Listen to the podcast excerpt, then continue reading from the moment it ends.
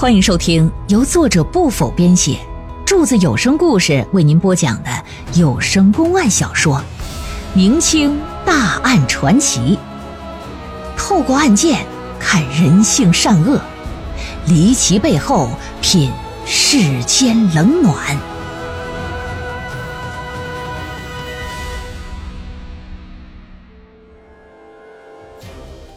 一女子在家中离奇死亡。究竟是惊吓所致，还是有人蓄意谋杀？丈夫有不在场的证据，而一个书生却在案发期间从女子家中走了出来。那么他会是凶手吗？他与女子又有着怎样不为人知的关系呢？窗户上出现的窟窿又与女子之死有什么关联呢？请您接着往下收听。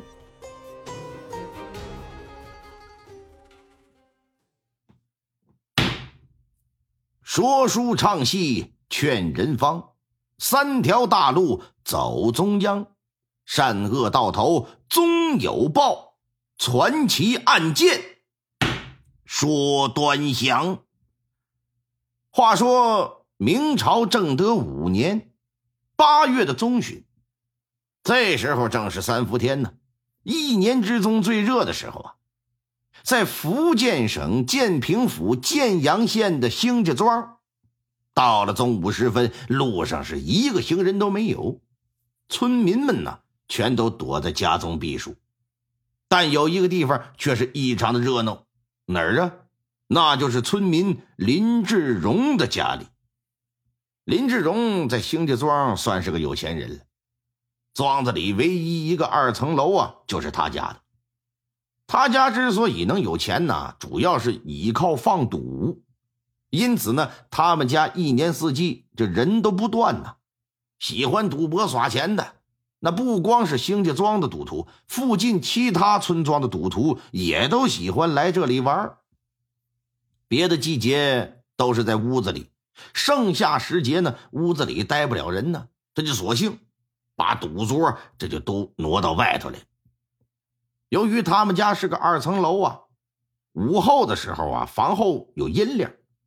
另外，房后呢还有一棵将近两层楼那么高的一棵大杏树啊，那叫一枝繁叶茂啊。正所谓大树底下好乘凉嘛。所以说，不光赌博的人喜欢到他们家来，哎，喜欢看看热闹想乘凉的，呃，揪两个杏吃的也乐意往这走。这一天午后时分，在林志荣家的房后，有七八个，啊，或是穿着凉爽，或是光着身子的村汉呢，正围在赌桌前面，激战正酣呢。这时又来了一个人，手里呀拿着一个蒲扇，三十来岁的年纪，个子挺高，他身子长得也挺壮实，长了一张国字脸。上身穿的是一件米白色的坎袖褂子，没系扣子，敞着个衣环啊。下身呢穿的是一条黑色的裤子，哎，裤腿啊是卷起来的，脚上踏着一双黑布鞋。此人有个名讳，名叫黄三江。他不是这个兴家庄的人士，他是入赘过来的，入赘过来也有个八九年的光景了吧。时间一长啊，这和庄里的人呢也就打成一片了，大家伙谁也不把他当成外乡人了。黄三江这家伙呀，平时很好赌，没事就跑到林志荣家里来耍上一耍。但是最近几天他可没过来，所以说眼巴前一看他来了，有人呢就开始跟他开玩笑。首先就是林志荣啊，上前就打趣道：“嘿，三江。”这两天怎么没过来啊？不会是前几天输了不敢玩的怯手了吧？嘿嘿，是不是输了钱回家媳妇让你跪搓衣板喽？一听这番话，在场的人都是哈哈大笑。黄三江自己也乐了。嗨，你们别胡说八道！我黄三江是怕媳妇人吗？我什么时候怕过媳妇啊？这几天没来呀，一是天啊忒热了。二来呢，我回了趟老家，啊，上了个坟，祭了个祖。昨天夜里这不是刚回来吗？眼不前这不是来了吗？来来来来来，腾个地儿，我来上几把。从褂子的兜里呀，就抓出一把散碎银两来，往赌桌上那么一拍。坐下来之后啊，就开始对赌。结果是玩一把输一把呀，没到半个时辰呢，身上的钱就输了个干干净净。这林志荣就问我说：“那还玩吗？玩啊，必须得玩啊！这还没尽兴呢。”黄三江一扭脸，就看到旁边啊有一看热闹的人。这人是谁呢？是运哥，哪个运呢？运城的运，哎，一个军加一个耳刀旁。一看运哥跟着呢，说：“运哥，那什么，你到我家里去一趟啊，跟你婶子要些钱过来。”这运哥呀是个半大小伙子，十三四岁的年纪吧。平时啊和黄三江相处的也不错，所以说黄三江支他跑个腿啊，他也没说啥，啊，转身就离开这里了。去了黄三江的家，兴家庄啊，不是一特别大的村庄。林志荣的家距离黄三江的家也不过就是三四百米的距离呀，所以说一来一回呀，这用不了多长时间。大家伙正跟着等着呢，就听前院就有人喊：“哎，不好了！哎，不好了，不好了，出事了！”在房后赌钱的这些人一听这声音是打房前传来的。所有人这都站起身，急忙忙的就往房前来。来到前院，这么一看，就见去取钱的运哥是连滚带爬的跑进来，脸上写满了惊慌和焦急呀。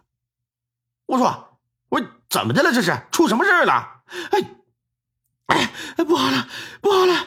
我我婶子她她她她死了！听到此话，所有人全都惊呆了。只有黄三江一个人，第一时间是撒腿就往家里跑。其他人反应过来之后，也都紧随其后啊。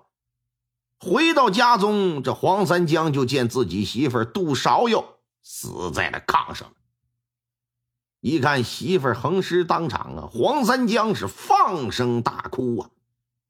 然后呢，庄上的人便帮忙到县衙报官呢。建阳县知县。叫马远仁，年近五旬的年纪了。他是两榜进士出身呢，在当地是个口碑不错的父母官。这会儿呢，他正跟县衙呢，啊，在院子里一棵大树底下乘凉打盹呢。呃，大人，不好了，兴家庄出现命案了。马远仁一听，噌的一下就坐起来，进了屋来，换上了衣服，带着师爷、仵作、衙役等人，火速赶往兴家庄。此时，黄三江他家的门外啊，站了好多看热闹这些村民。屋子里呢，就只有黄三江等几个人。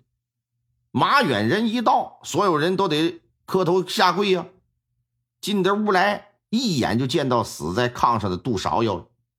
就见这杜芍药啊，弓着个身子，侧躺在炕面的中间呢，二目圆睁。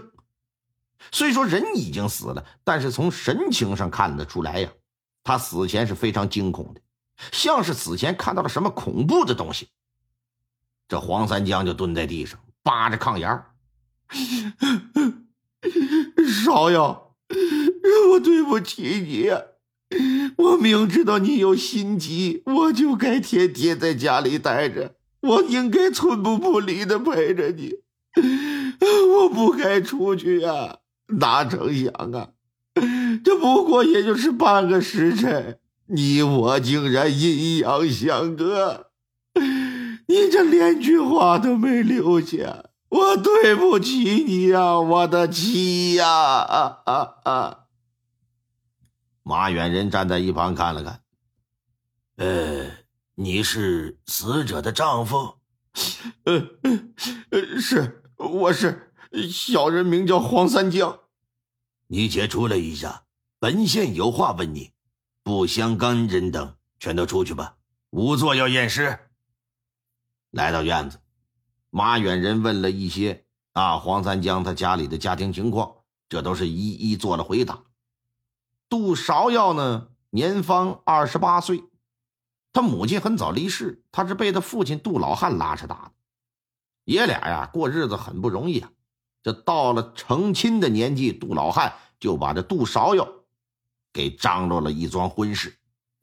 当时有个远房亲戚说，他们村啊有个不错的小伙，也是父母双亡啊，苦命的人。这小伙啊，今年已经十九了，由于家境不好，还没娶媳妇呢。哎，不过小伙子呀，长得倒是不错啊，也很能干活，是个杀猪匠。这人是谁呀？正是黄三江。说杜老汉呢，你要是不嫌弃穷，你可以招他做个上门女婿。